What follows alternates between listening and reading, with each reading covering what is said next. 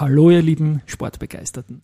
Mein Name ist Christian Drastil und ich habe 2017 die Rechte der 2015 eingestellten Sportwoche übernommen.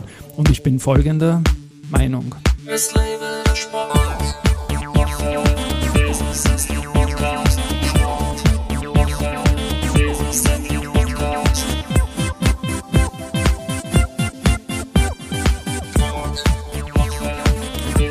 Die Juli-Folgen des Sportwoche Business Athlete Podcasts sind präsentiert von Palfinger. Mein heutiger Gast ist mir wieder mal ein Volksfest, eins meiner Idole, obwohl du ja gar nicht so viel äh, älter bist als ich. Ich begrüße bei mir im Studio Roland Königshofer. Hallo, grüße dich und auch äh, hallo an unsere Zuhörerinnen. Genau, die begrüßen wir sowieso immer, die Hörerinnen und Hörer. Idol, ich muss das kurz erklären. Also ich habe in der Jugend, ich komme vom Tennis, war mein Vater immer wieder Tennis spielen, Tennis schauen. Ich habe äh, Fußballplätze besucht, wie man das halt so macht. Und dann gab's noch zwei so Fetische, sage ich mal unter Anführungszeichen, echte Highlights, wenn du entweder am Heumarkt gegangen bist, die Wrestler anschauen, oder ins Dussiger die Steher anschauen. Und du bist ein Radsportler, bist ein genialer Radsportler und mich hat das Steher Steherrennen damals so fasziniert. Und ich kann mich erinnern, so jung war ich damals gar nicht mehr, aber das war die große Zeit in den späten 80ern, Anfang der 90er, als das echte Volksfeste waren, als wir diese Rennen im Dusiger Stadion hatten und du zähltest dann nicht nur zu den Weltbesten, sondern warst das auch, du warst dreimal Weltmeister. Erzähl mal ganz kurz, wie genau bist du vom Radsport eigentlich zu diesem Sport gekommen, zu dieser Facette des Sports? Ja, das hat schon äh, mit den Anfängen zu tun. Äh, ich äh, habe äh, mit 13 Jahren begonnen. Da war das Größte an mir die Kniescheibe. Also alles andere war so mit Strichen und ein paar Knochen und Muskeln verbunden. Ähm, und äh, der Vorteil beim Radfahren ist, äh, dass man fehlende Kraft äh, einfach mit äh, Frequenz ausgleichen kann. Und äh, dadurch bin ich schon äh, ja, in den ganzen Ju Jugendkategorien und dann beginnende Hauptfahrerkategorie immer sehr leichte äh, Übersetzungen gefahren, also mit hohen Trittfrequenzen und konnte durch den gleichen Speed äh, hervorholen. Und genau das hat man bei äh, Schrittmacher äh, geführten äh, Rennen gebraucht. Denn äh, bei Bahnrennen gibt's äh, ja nur eine Übersetzung. Das heißt eine starre Übersetzung und man fährt von 0 bis 100 kmh mit einem Gang. Äh, ist gleich am Anfang etwas schwierig wegzufahren, aber dann am Ende äh, mit diesen hohen Frequenzen kann man die Geschwindigkeitsunterschiede, die zwischen Motorrad und Radrennfahrer herrschen, äh, sehr gut ausgleichen, denn äh, ja, äh, man fährt da bis zu 3,3 G äh, Druck durch so eine Kurve durch, also 100 kmh hinein und nach dreieinhalb Sekunden wieder mit 100 in die andere Richtung hinaus. Äh, und da äh, treten natürlich andere Kräfte auf einem schweren Motorrad mit äh, breiten, dicken, nicht so hart aufgepumpten Reifen und einem schweren Schrittmacher drauf, gegenüber einem Radfahrer, der ein leichtes Rad hat, teilweise bis zu 12 Bar aufgepumpte Reifen und der Radfahrer ist meistens auch nicht allzu schwer. Ähm, da hat das Motorrad etwas mehr Widerstand und ich laufe auf und auf der Gerade rollt mir das Ding wieder davon. Und das ist so ähnlich wie mit einem Auto, wenn ich jetzt ein 80 PS leichtes Auto habe und äh, mit der dritten aus der 80er Baustelle hinausfahre, dann kann ich da ganz schön beschleunigen. Der mit einem fetten SUV mit 400 PS, wenn der den sechsten Gang drinnen hat, äh, kommt er da nicht mit. Also es braucht einfach Drehzahlen, um auch die PS auf die Bahn zu bringen. Und äh, genau das war meine Spezialität, die ich, ich mir über Jahre hin angeeignet habe, äh, eben mit sehr hohen Frequenzen äh, genau den richtigen Druckpunkt äh, in der richtigen Sekunde auf die Pedale zu bringen. Und das ist genau das, was bei Steherrennen gefragt war. Also es war ja damals wirklich so, dass man in dem Dusiker Stadion ausverkauft war, dass wir um Karten gekämpft haben. Aber wie genau war es dann sozusagen, okay, du bist ein guter Radfahrer, du kannst Radfahren, aber dass das deine Stärke wird, dass das deine Profession und deine Marke wird, dass du zum weltbesten Steher geworden bist. Wann ist das genau die Entscheidung gewesen für dich, dass du das besonders gut kannst? Ähm eine quasi unabhängige Entscheidung davon war, dass ich äh, die Schule aufgegeben habe und eine Lehre bei einer Versicherung begonnen habe. Okay. Äh, ich äh, bin in St. Pölten aufgewachsen und das war der Vorteil, dass ich dann in die Berufsschule und in die Geschäftsstelle so zweimal in der Woche von St. Pölten nach Wien gependelt bin und dadurch auf die Radrennbahn gekommen bin. Schon als, ja, nach glaube ich vier oder fünf Jahren Radfahren schon, also als etablierter schon mehr oder weniger. Und äh, dort hat es äh, natürlich sehr viele Rennen damals noch gegeben, fast jeden Donnerstag ein Trainingsrennen, dazwischen größere Veranstaltungen. Und dann gibt es ein Zwischending äh, zwischen eben normalen Bahnrennen und äh, den schweren Motoren, den Steherrennen. Das sind sogenannte Dörnis. Im Prinzip sind das Trainingsgeräte. Äh, das ist ein, ein bisschen besseres Fahrrad. Äh, der tritt auch mit und hat eine Motorunterstützung, um eben Trittfrequenztraining zu machen und einfach den äh, Windwiderstand zu beseitigen. Äh, die fahren auch so mit 60, 70 kmh. Äh, und äh, diese Rennen sind sehr einfach von allen zu bewältigen, weil es einfach äh, mit ganz normalen Bahnrädern zu fahren ist. Stehermaschinen sind ganz, ganz anders, die Räder. Ähm, und da hat man nur ein bisschen andere Übersetzung aufgelegt und ist ein Dörnerennen gefahren. Und im Verhältnis habe ich bei Dörnerennen wesentlich mehr Erfolge gehabt als bei allen anderen Bahn- und Straßendisziplinen. Mhm. Nur hat es damals ja, keine internationalen Wettkämpfe mit Dörnis gegeben, sondern erst in der großen Kategorie bei den Stehern. Und da hat es Gott sei Dank äh, den Karl Ihl gegeben, der eben schon eine Schrittmacherlizenz gehabt hat, schon mit ein paar äh, ja, Generationen vor mir äh, ein bisschen Erfahrung gehabt hat und äh, auch eben Kontakte zu Veranstaltern, Kontakte eben zu äh, ja, dem ganzen Material, das es gebraucht hat, das wir teilweise selber bauen mussten oder selber äh, ja, warten mussten. Äh, und äh, er hat mich dann dazu gebracht, er hat gesagt, du, äh, jetzt fahren wir mal hinter der schweren Maschine, weil da gibt's auch Weltmeisterschaften. Und da hat's auch äh, das, das war die eine Schiene und die andere Schiene war, ich hatte das Glück in meinem allerersten Jahr in der Hauptkategorie, 1981 waren die Radweltmeisterschaften in Brünn, also um die Ecke. Der Verband war da ganz cool drauf, hat quasi alle hingeschickt, die nur halbwegs treten konnten. Äh, wir sind dort Vierermannschaft gefahren, überhaupt nichts geworden und dann habe ich einmal Steher-WM gesehen und dann haben wir das so angeschaut, äh, wie die da fahren. Also die Besten, die, auf die habe ich nicht geschaut, sondern die, die so halt nicht in die Nähe eines WM-Finales kommen. Jetzt haben wir gedacht, also ich glaube, da kann ich, das, das war für mich erreichbar, was ich dort gesehen habe. Und äh, das war schon dann immer so quasi bei mir im Kopf. Und wie der Kali dann zu mir gekommen ist, hat gesagt, probieren wir das einmal, war ich natürlich sofort Feuer und Flamme. Denn es ist halt nicht leicht, äh, Steherrennen zu fahren, weil du brauchst ja eine ganze Menge mehr als für normale Rennen. Du brauchst einen Schrittmacher, du brauchst eine eigene Trainingszeit. Damals wurde kaum Steher gefahren, äh, denn es mussten da auch die Leichtathleten aus dem Dusiger Stadion raus, wenn wir gefahren sind, weil es viel zu gefährlich gewesen wäre da im Innenraum, wenn was passiert wäre.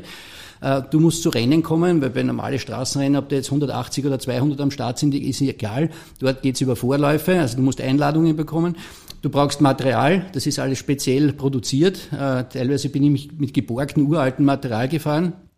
Dann erst, als ich meine erste WM-Medaille gemacht habe, habe ich mein erstes eigenes Rad dann gehabt. Äh, also es war sehr schwierig, das Ganze auf die Reihe zu kriegen. Abgesehen davon, dass der Sport halt sehr gefährlich ist, äh, sehr technisch herausfordernd. Äh, man muss sehr viele Eigenschaften haben, um das wirklich ja, ja, auf Weltklasse-Niveau ausüben zu können. Haben auch dann sehr viele Österreicher probiert, als sie gesehen haben, dass ich da ganz vorne mitfahre haben die meisten aber dann wieder aufgegeben, bis auf wenige. Eben mein Bruder Thomas, äh, Franz Stocher ist dann auch zeitlang auch ganz gut gefahren, der ist auch äh, dann bei einer WM dabei gewesen. Aber ja, äh, war nicht also, einfach, das auf die Reihe zu kriegen. Für, für mich ist ja auch eine Erinnerung, dass Sportstätten Indoor riechen manchmal nach Schweiß bei Leichtathletik und dieser Benzingeruch, ja, der war ja ganz markant, das ist ein Memory für mich, dieser ja. Benzingeruch. Ihr seid ja da dann doch streckenweise über 100 Kilometer pro Stunde gekommen, oder? 100 km/h. Ja, also ich habe äh, jetzt dann im Nachgang einmal mit dem Architekten, das, äh, die Familie Schürmann, die über Generationen schon Radrennbahnen baut, äh, haben wir Kontakt aufgenommen, weil mich einfach technische Werte interessiert haben. Und er hat gesagt, ja, die Bahn ist genau quasi für dich gebaut worden, 250 Meter lang, 45 Grad und der Kurvenradius war ausgelegt für Steherrennen bis zu maximal 100 kmh. Also da drückst dich äh, mit einem G in die äh, Gurte hinein. Wir sind mit 3,3 G äh, mit einem Fahrrad äh, ohne Bremsen, mit starrer Übersetzung, einen Zentimeter hinter einer Walze eines Motorrads hinterhergefahren. Also da war richtig Action auf der Bahn äh, und äh, ja, wirklich nicht leichter, so etwas zu beherrschen. Wunderbar, jetzt sind wir sogar noch im Physik-Podcast gelandet. Also danke für die Erklärung und jetzt Hand aufs Herz, hat es dich doch auch mal aufgehaut bei der Geschwindigkeit? Zweimal, ja. Äh, immer, weil es den Kali vor mir zerstört hat. Karl Igel, ne? Ja, Karl ja. Igel, einmal beim Training, Abschlusstraining für meine damals, es wäre die erste WM 84 gewesen in Barcelona ist dann nicht geworden, denn äh, leider Gottes äh, waren damals noch äh, Schlauch und Mantel beim Motorrad montiert und dieser Schlauch innen war äh, leider gezwickt äh, mhm. und natürlich der explodiert dann, wenn der größte Druck drauf ist. Ja, Karl hat am Abgang gemacht, mich hat's drüber gehauen, äh, glaube Schlüssel bei einem Schulterblatt gebrochen oder so, also nicht wirklich dramatisch, aber für die WM hat's dann nicht mehr gereicht. Und einmal, das findet man sogar auf YouTube, äh, wenn man Roland Königshofer eingibt, ähm, ein äh, Sturz in Leipzig, äh, der äh, sehr außergewöhnlich ist insofern, als bei einem Radsturz kaum Feuer dabei ist, aber es ist so, dass äh, wenn einfach äh, ja, Metall über äh, Beton äh, schert mit ungefähr 90 kmh, dass das dann nur ein Funken mehr ist. Und das Problem war, dass, äh, dass äh, wir damals in den Osten gekommen sind, also Leipzig nach der Wende und äh, der Sport damals dort nicht sehr gefördert war, weil er nicht olympisch war, weil eben, wenn indirekt ein Motor dabei ist, gibt es keine Olympischen Spiele. Das war leider mein Nachteil. Und ähm, wir sind gekommen mit äh, wesentlich stärkere Fahrer, mit Carbonscheiben, die damals gerade erst aufgekommen sind, was dort nicht gegeben hat. Und dieser Walzenabstand ist dazu da, um die Rennen nicht zu schnell werden zu lassen. So ähnlich wie beim Skifliegen oder Skispringen. Äh, es soll ein vernünftiger Wettkampf sein, wo man weit die Besten weit hinuntersegeln, äh, und aber nicht zu langsam das Ganze.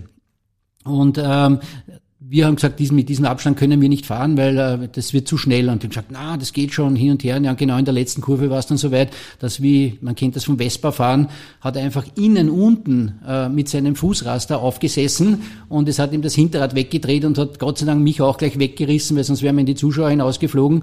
Und ja, also ich habe es überlebt. Wir sind auch am nächsten Tag dann äh, wieder Rennen gefahren, nachdem wir die Gabel geschweißt haben weil äh, ich glaube, ich wäre dann sonst gar nicht mehr aufgestiegen, wenn ich das wirklich äh, ja, sitzen hätte lassen. Ähm, ja, also ich habe es zweimal erlebt. Ich habe ein paar Mal fast Stürze auch erlebt. Die sind fast noch ärger, als wenn du wirklich einen Abgang machst, wenn du weißt, halt ja, weil du nicht weißt, ja. wie das jetzt dann ausgegangen wäre. Ja. Ähm, also es ist wirklich nicht ungefährlich und äh, dieser Sport hat ja auch äh, sehr viele Todesopfer gefordert, überhaupt in dieser das Zeit, wo er, nicht, ja. wo er wirklich populär war. Äh, ganz populär war er so ähm, in der Jahrhundertwende 1800 auf 1900, weil das war damals die schnellste Sportart, hat es nicht einmal noch ordentliche Straßen gegeben, aber schon Bahnen, wo gefahren wurde. Und äh, natürlich aufgrund von äh, schlechtem Material und eben diesen damals auch schon sehr hohen Geschwindigkeiten hat es eben sehr viele Unfälle gegeben. Das war so wie früher mal Formel 1 äh, oder Autorennen, äh, wo es noch keine äh, Monocoque-Chassis so gegeben hat. Da, ist, da sind sehr viele Unfälle eben tödlich ausgegangen. Und äh, ich habe es auch noch erleben dürfen, äh, dass es einige Unfälle gegeben hat, tödliche Unfälle Gott sei Dank nicht, aber es gibt Radrennbahnen äh, in Deutschland zum Beispiel in Forster, wo du zuerst an der Ahning-Galerie an verstorbenen Steherfahrern vorbeigehst, bevor du ins Stadion kommst. Also ja. man muss schon höllisch aufpassen und äh, ich bin auch nie, auch mit dem Training, nicht aufs Rad gestiegen, ohne wie ein Pilot äh, eine Checkliste ja. durchzugehen, um das Rad wirklich hundertprozentig durchzuchecken, dass kein Materialproblem entsteht oder das möglichst gering zu halten, dieses Problem äh, denn äh, das Material wird extrem belastet und wenn das dann unter dir aufgibt, dann hast du meistens wenig Chance, äh, ja, einen Sturz zu vermeiden und der ist da gar nicht lustig.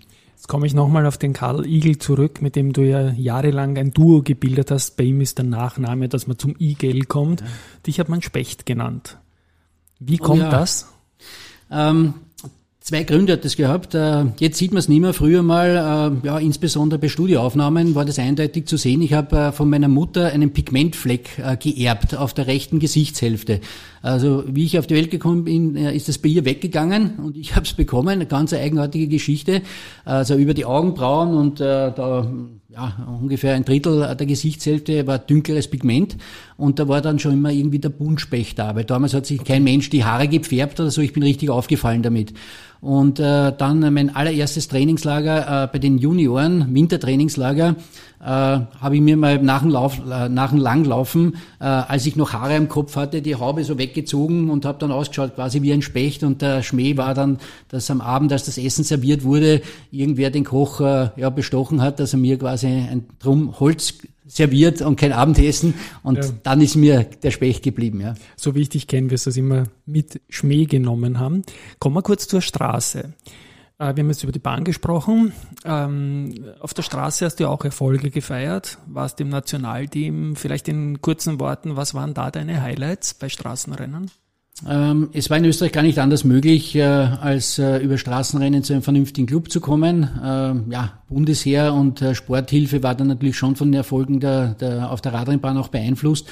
Äh, aber warum ich auch stark war auf der Bahn, war, dass ich halt äh, in einem kleinen Land wie Österreich halt in beiden Kadern sein konnte äh, und dadurch die Härte von der Straße auf die Bahn mitgenommen habe, was sonst also die nie... Tempohärte, wie man ja, sagt. Ja, die ne? Tempohärte ist ja ein Unterschied, ob du jetzt eine Rundfahrt fährst, eineinhalb Wochen lang, wo die meisten, Rund, äh, die meisten Radfahrer nachher wesentlich stärker sind noch als vorher, weil sie einfach ihren Schmerzlevel erhöhen konnten. Und das habe ich perfekt nutzen können. Und ähm, ja, es ist, äh, ich war selten der Stärkste, äh, habe aber schon äh, mit frühen Jahren begonnen, Techniktraining zu machen. Also insbesondere rennmäßiges Bremsen, Kurvenfahren, Ideallinie. Mein Revier waren einfach äh, schwierige Abfahrten, winkelige Zielanläufe, Massensprints äh, oder Windkante. Und äh, das kann man sehr oft brauchen äh, im Radsport. Äh, dass man damit Erfolge bringt äh, und nicht unbedingt der Stärkste sein muss. Also ich habe einmal die Griechenland-Rundfahrt gesamt gewonnen, die ist äh, von der Kategorie gleich wie die Österreich-Rundfahrt gewesen. Äh, dort gibt es zwar längere Berge als in Österreich, aber nicht so steil. Da fährst du auch bis in den Schnee hinauf, aber da bin ich drüber gekommen. Ich habe äh, ja doch einige Etappen bei verschiedenen Rundfahrten gewonnen. Ich habe bei der Österreich-Rundfahrt zweimal die Sprintgesamtwertung gewonnen. Äh, ja, und äh, ja, Eintagesrennen. Also ich war immer irgendwo doch äh, auch vorne vertreten, aber fast nur dann, äh, wenn es technisch war, ganz selten, weil ich einmal wirklich stark war. Griechenland-Rundfahrt, da war ich wirklich stark. Also das war, glaube ich, meine beste Zeit in meinem Leben. Da bin ich wirklich souverän gefahren. Ähm, aber die Straße, ich bin ungefähr 2200 Radrennen gefahren und zwei Drittel davon waren Straßenrennen. Jetzt sind wir bei großen Rundfahrten und ich bitte dich um einen kleinen Sidestep, weil wir sprechen jetzt Ende Juli. Und die Tour de France ist gerade zu Ende gegangen. Es waren viele Österreicher dabei. Patrick Konrad unter den Top 20 in der Gesamtwertung. Wie hast du die Tour gesehen? Ähm, wie hast du die Österreicher gesehen? Also nicht nur, weil es Rekord war, sondern äh, sechs Österreicher gleichzeitig bei der Tour de France ist genial. Ich bin doch aufgewachsen, dass da gar keiner mitfährt oder alle paar Jahre mal einer, der aber kaum etwas zu melden gehabt hat. Ähm, jetzt sind sie teilweise in Top-Teams, haben natürlich auch ihre Aufgaben, so wie nicht jeder Verteidiger oder Tormann ständig Tore schießen kann, äh, gibt es auch da klare Regeln. Ich glaube, das braucht man heutzutage nicht mehr erklären, wie ein Radrennen funktioniert. Äh, sie haben sich hervorragend geschlagen, äh, waren sogar auch ein paar Mal in den vorderen Platzierungen drinnen. Aber allein die Tatsache, dass wir jetzt sechs Österreicher haben, die dort äh, in tollen Teams äh, ihre Plätze haben, äh, beeindruckt mich unglaublich. Und ich kann behaupten, dass in den letzten fünf bis zehn Jahren, mit einzelnen Ausnahmen in den letzten Jahrzehnten, ich glaube, die beste Generation an Radrennfahrern da ist, die es jemals in Österreich gegeben hat. Nur kriegt man es leider in Österreich nicht mit, weil die halt ständig im Ausland sind und nur ganz selten in Österreich fahren. Ja, bei uns war es halt noch so, dass wir wesentlich mehr in den Medien waren, weil die meisten Rennen hier vor der Haustüre quasi stattgefunden haben. Jetzt fahren diese Leute halt äh, ständig die absoluten Top-Rennen, die es gibt in der Welt. Und äh, ja, äh, wenn man dann halt dort mal unter die ersten zehn kommt, ist das ganz nett, aber in Wahrheit ist das Weltklasse-Leistung. Und das äh, wird halt nicht wirklich so äh, ja, gepriesen, wie es eigentlich sein sollte. Ich habe großen Respekt vor dieser Generation, sind absolut super drauf. Wunderbar, danke für diesen Sidestep. Kommen wir nochmal zu deiner Karriere und wie ist die dann ausgeklungen? Ja, und was waren die Beweggründe dann zu stoppen? Welche Erfolge, welche Milestones waren erreicht und wann ist der Punkt gekommen, wo du gesagt hast, jetzt lasse ich es mal? Äh, ich habe 21 Saisonen geschafft, ohne große Menge, Unterbrechungen. Ich war sehr oft verletzt, aber meistens nur für ganz wenige Wochen oder nur wenige Tage, dann ist schon wieder irgendwie gegangen. Also ich hatte keine große Unterbrechung. Ähm, es hatte dann auch mit Verlängerungszeitrahmen beim österreichischen Bundesheer zu tun, das ja quasi mein Hauptarbeitgeber war, neben der Sporthilfe, die äh, auch eine monatliche Unterstützung gegeben hat, sonst wäre das gar nicht möglich gewesen. Ähm, und ich war dann doch so weit, wie ich gesagt, 2200 Radrennen, dass du dann irgendwann einmal, wenn du schon am 76. Mal denselben Berg fährst und weißt jetzt, was wieder dir da blüht, mhm. ähm, dann irgendwann sagst du so, ich brauche jetzt einmal etwas anderes. Ähm, ich habe meine aller, ich habe zwei Jahre vorher schon gewusst, wann ich aufhöre, habe meine allerletzten Rennen noch alle gewonnen, äh, weil ich heute einer der wenigen war, der auch noch im, im Winter weitergefahren ist. Also mein letztes großes Rennen war Zürich Sechs-Tage-Rennen, wo ich auch eine Verabschiedung bekommen habe, die es in Österreich nie gegeben hat. Ähm, aber, und da hat mir jeder gefragt, du hörst jetzt auf, du gewinnst ja noch alles. Ne? Sage ich, nein, es ist, es ist erledigt. Äh, ich habe nicht gewusst, was ich nachher mache.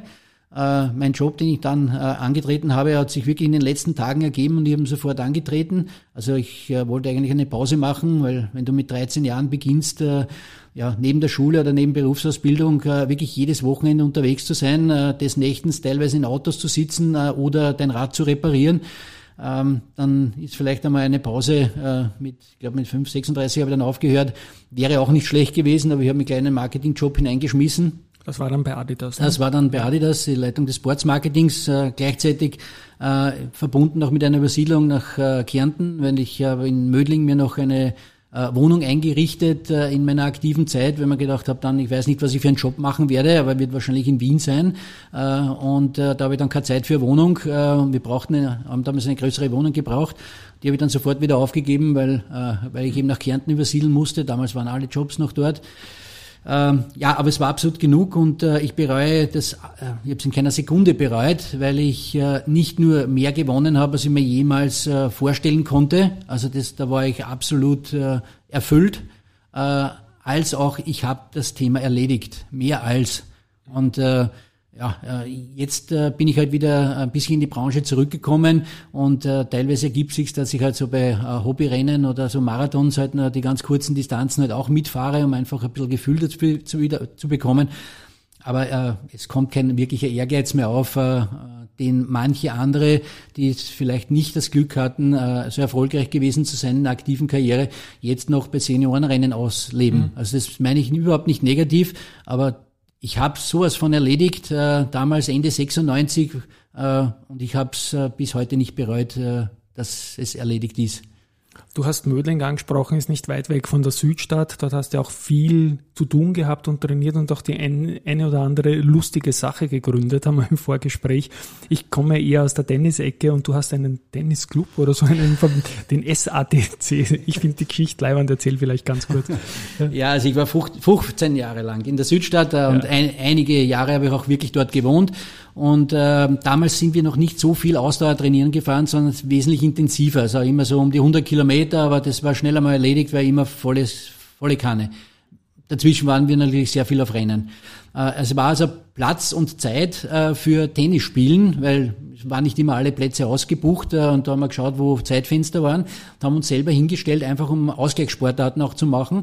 Das haben dann sehr viele, der damals ungefähr 10, 12 Radfahrer, die ständig dort waren, gemacht und es sind dann auch ein paar andere, die in der Gegend gewohnt haben, ähm, auch dazugekommen.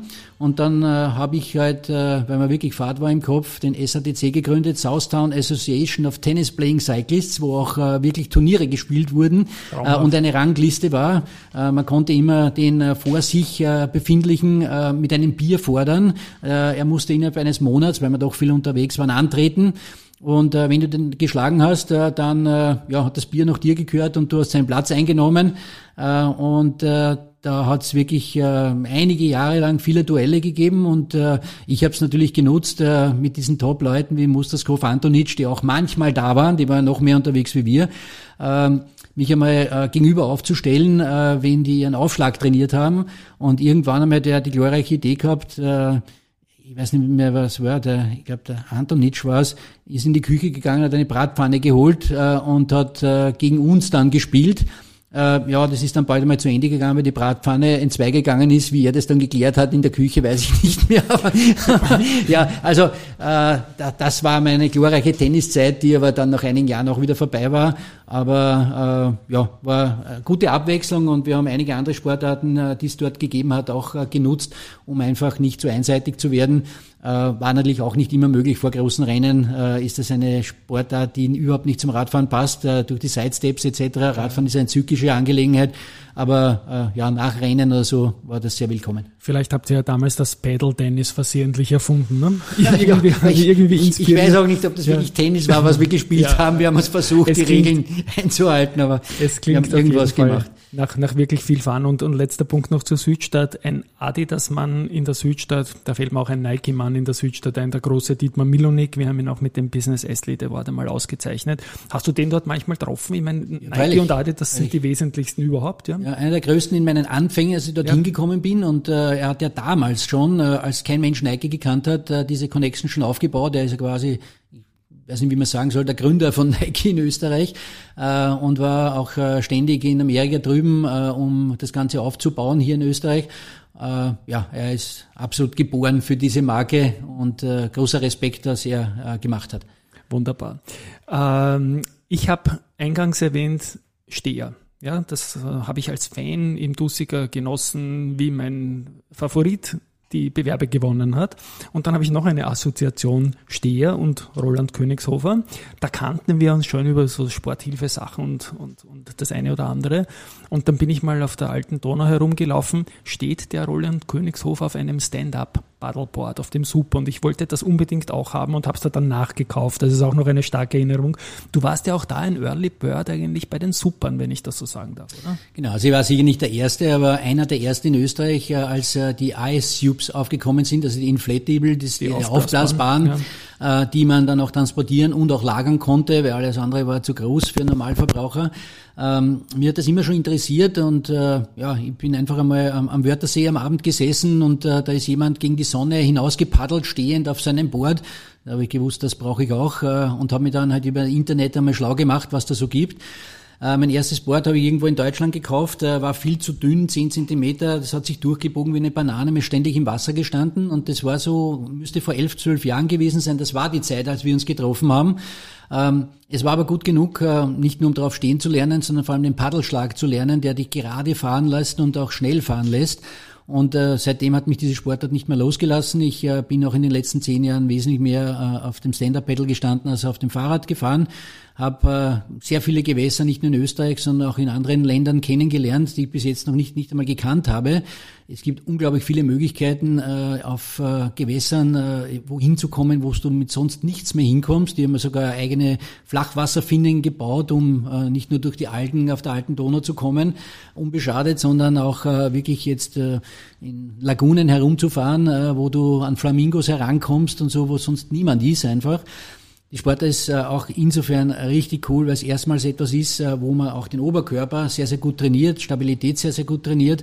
Und äh, ich bin total begeistert, weil einfach auch der Erholungsfaktor auf dem Wasser noch einfach eine Spur noch äh, intensiver ist ähm, als äh, jetzt beim Radfahren, Laufen oder sonst irgendwas, wo ich äh, das was ich auch sehr gern mache. Und seit äh, ja ich weiß nicht sechs sieben Jahren oder so paddle ich auch im Winter. Ich habe da spezielle Anzüge, also Subskin, das ist äh, kein Neopren, sondern da würde man ersticken drinnen. Äh, sondern man fällt ja nicht mehr hinein. Also ich stürze öfters beim Gehen oder beim Laufen, als ich vom Stand-Up-Battle okay. hinunterfalle, ja. sondern das ist wirklich nur eine Sicherheitsmaßnahme. Äh, und das ist richtig geil. Äh, zum Beispiel im Winter, in der Nacht äh, auf den österreichischen Seen, die dann komplett still da liegen, teilweise halb zugefroren sind. Man fährt da irgendwelche offenen Kanäle noch. Rundherum leuchtet einfach ja die nächste Kirche oder sonst irgendeine Ortschaft. Also unglaublich schön. Und äh, ja, ich bin total begeistert. Jetzt durch meine neue Beschäftigung äh, bin ich wieder mehr zum Radfahren zurückgekommen, aber Stand-Up-Paddle wird mich mein Leben lang noch begleiten. Das ist jede Überleitung, die ich jetzt machen wollte. Also als aktiver Stand-Up-Paddle, ich kann es visualisieren, wie schön das sein muss mit der Kirche in der Nacht und so weiter. Du bist selbstständig seit kurzem und wieder voll, wie du schon gesagt hast, in deine Liebe Radsport zurückgekehrt. Bitte auch da, sag, was du da machst, was dich antreibt. Ich habe mich natürlich ein bisschen vorbereitet, aber in eigenen Worten ist es schöner. Ja, es gibt derzeit zwei Bereiche. Äh, das eine ist Fahrradsicherheitstraining äh, für jedermann. Also meine Erfahrung aus ungefähr 14 Runden um die Welt, äh, fast alles im normalen Verkehr dieser Staaten, die es da auf, dem, auf, dem, auf der Welt gibt, äh, erlebst du doch eine ganze Menge Dinge und kriegst einen speziellen Blickwinkel, was ist wirklich gefährlich, äh, worauf musst du aufpassen, äh, was kannst du machen oder solltest du unterlassen, um dich selbst nicht zu gefährden. Und äh, das äh, gebe ich weiter. Äh, man kennt das vielleicht äh, von den Mobilitätsclubs, äh, die das für Motorräder oder Autos anbieten, vielleicht jetzt schon ein bisschen mit den Fahrrädern beginnen.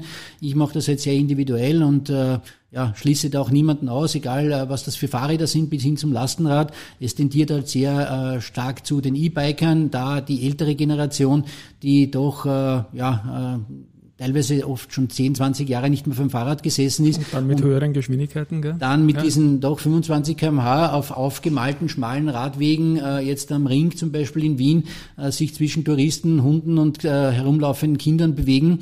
Also da gibt's schon einiges, das ich weitergeben kann, um einfach äh, sicherer zu sein und den Spaß am Radfahren wieder zu bekommen. Und die zweite Schiene ist das, was ich heute mal gesagt habe. Ähm, alles, was ich gelernt habe im Straßenradsport, also bei den Mountainbikern kennt man das, da ist sehr viel Technik, da gibt's doch eine ganze Menge äh, Institutionen, Vereine oder Firmen, die äh, Techniktraining im Mountainbike anbieten, aber für die Straße gibt's das meines Wissens nicht. Also ich bin jetzt seit äh, einem Jahr ungefähr beschäftige ich mich damit. Ich habe noch niemanden gefunden, der ähnliches anbietet. Es geht da um das rennmäßige Bremsen, äh, Kurvenfahren, Windkante fahren, ähnliche Dinge. Es gibt da ganz eine Menge Dinge, äh, die dich einfach äh, besser äh, machen, sicherer machen und das Ganze auch mehr zum Spaß führt. Ähm, als äh, wenn du jetzt nur physisch trainierst. Äh, mhm. Ja, die ganze Hobbyszene, der Radmarathonfahrer, die Triathleten haben äh, extrem gutes Material, investieren da sehr viel Zeit und Geld, äh, auch in Trainer, auch in Reisen, auch in Wettkämpfe. Aber ja, die Basis des Radsports, also das Handwerk, äh, beherrschen sie nicht wirklich, weil sie sich noch nie damit beschäftigt haben, weil es auch niemand vermittelt. Und äh, da habe ich äh, jetzt mittlerweile schon sehr, sehr gutes Feedback. Äh, das ist äh, nicht so wie jetzt äh, Ausdauertraining, das oft über Jahre hinweg geht und viele Rückschläge braucht, um seinen Körper oder seine Organe umzubauen.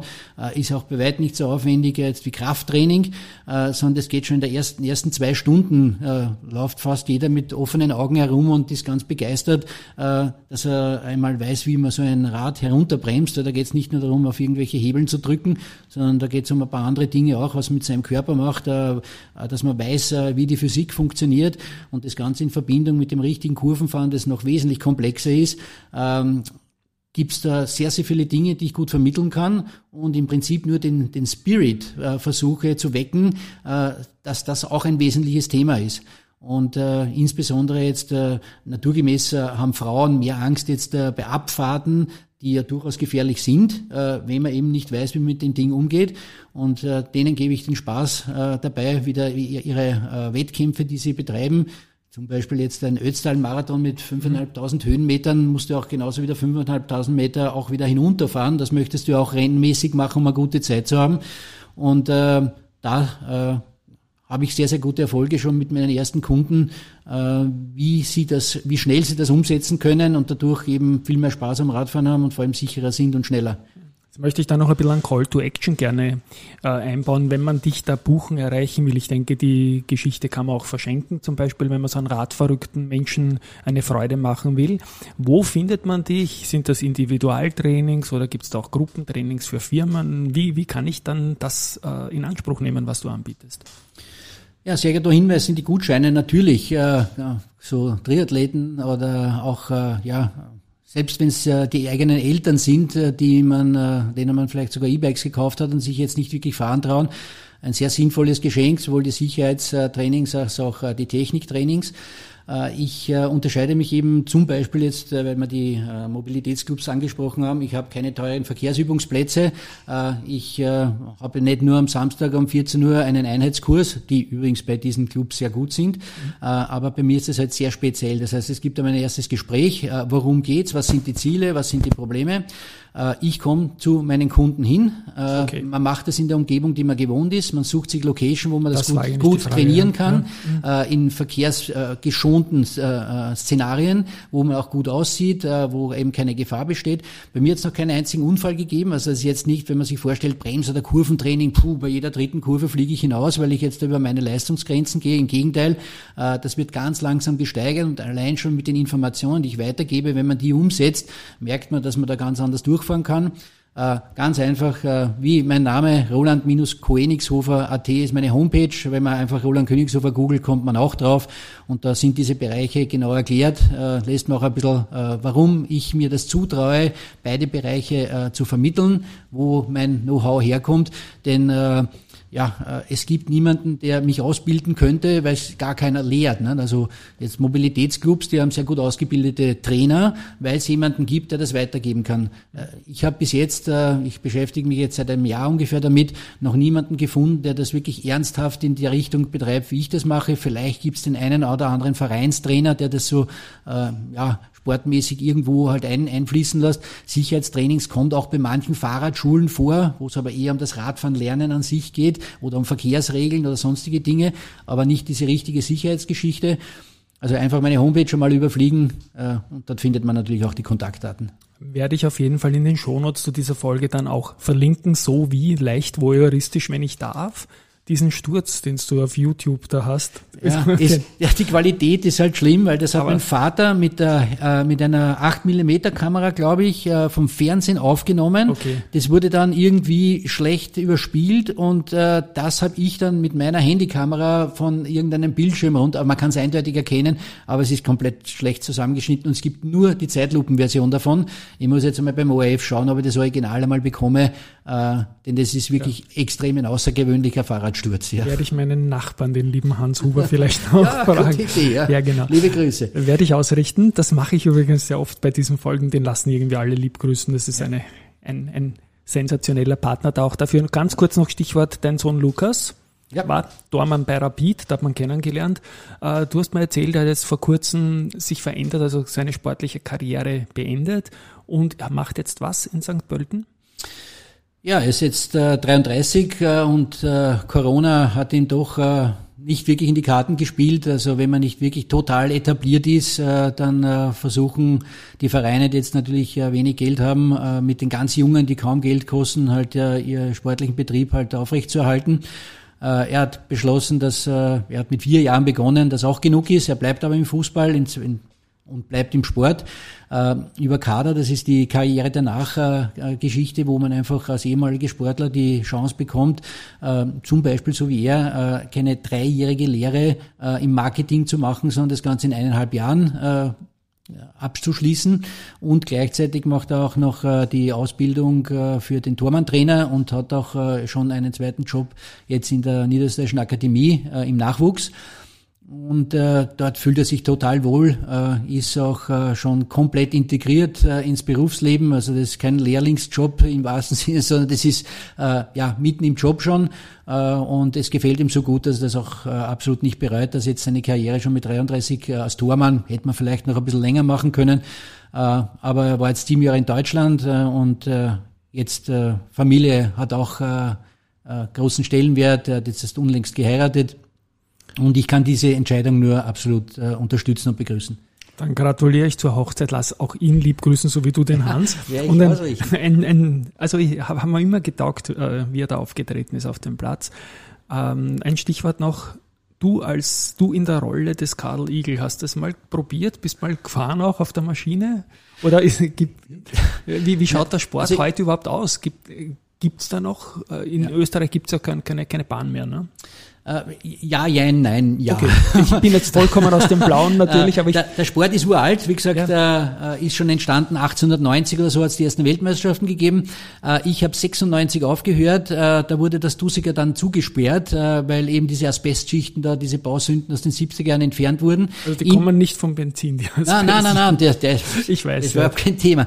aber es wurden damals von irgendeinem Magistratsbeamten die, die Maschinen verkauft an Bahnen in Brünn und in Zürich, die die gleichen Honda 500 gehabt haben. Die haben das quasi als Ersatzteillager genommen und dann waren keine Maschinen mehr da und äh, wenn du keine Skisprungschanzen oder keine Fußballplätze mehr hast, dann ist, steht schlecht in dem Land um diese Sportart. Ähm, Stehersport gibt's natürlich noch in vielen Ländern, nur er kommt halt in Österreich nicht vor. Natürlich ist jetzt die einzige offizielle Bahn geschliffen worden. Es gibt noch kein wirkliches Nachfolge- oder Überbrückungskonzept.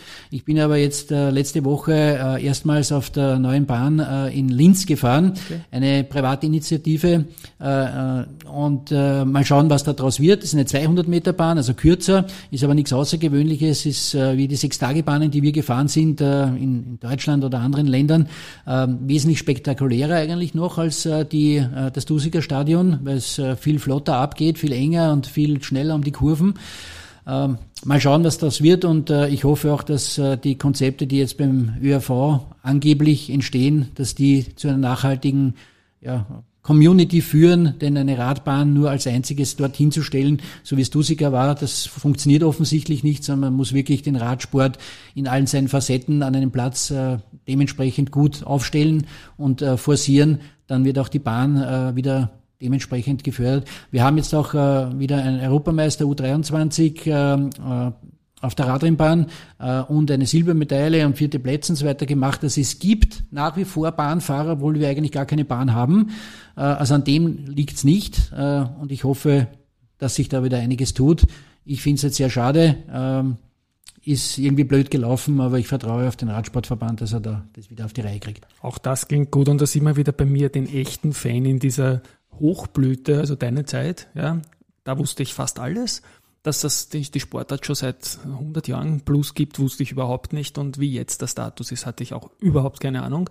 Danke für diese Geschichtsstunde. Stunde nicht, 40 Minuten. Es war ein Volksfest. Wie ich es eingangs erwartet habe, kann ich das jetzt auch so abschließen. Ähm, ja, ich möchte mich bei dir bedanken, Roland, dass du hergekommen bist. Hat mich wirklich sehr gefreut. Ich möchte mich bei den Hörerinnen und Hörern bedanken, dass sie diese Folge mit uns begleitet haben. Ich hoffe, es war wieder das eine oder andere dabei für mich auf jeden Fall. Und ja, danke, Roland.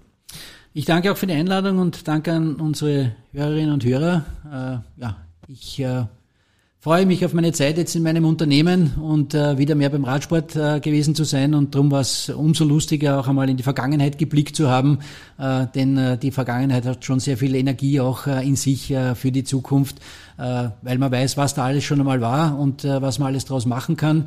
Und ja, das ist eine Sache, die mir sehr gut gefallen hat heute. Und ich bedanke mich nochmal bei dir, dass du mich eingeladen hast. Dann spiele ich zum Schluss nochmal unseren Abspann und Tschüss und Baba.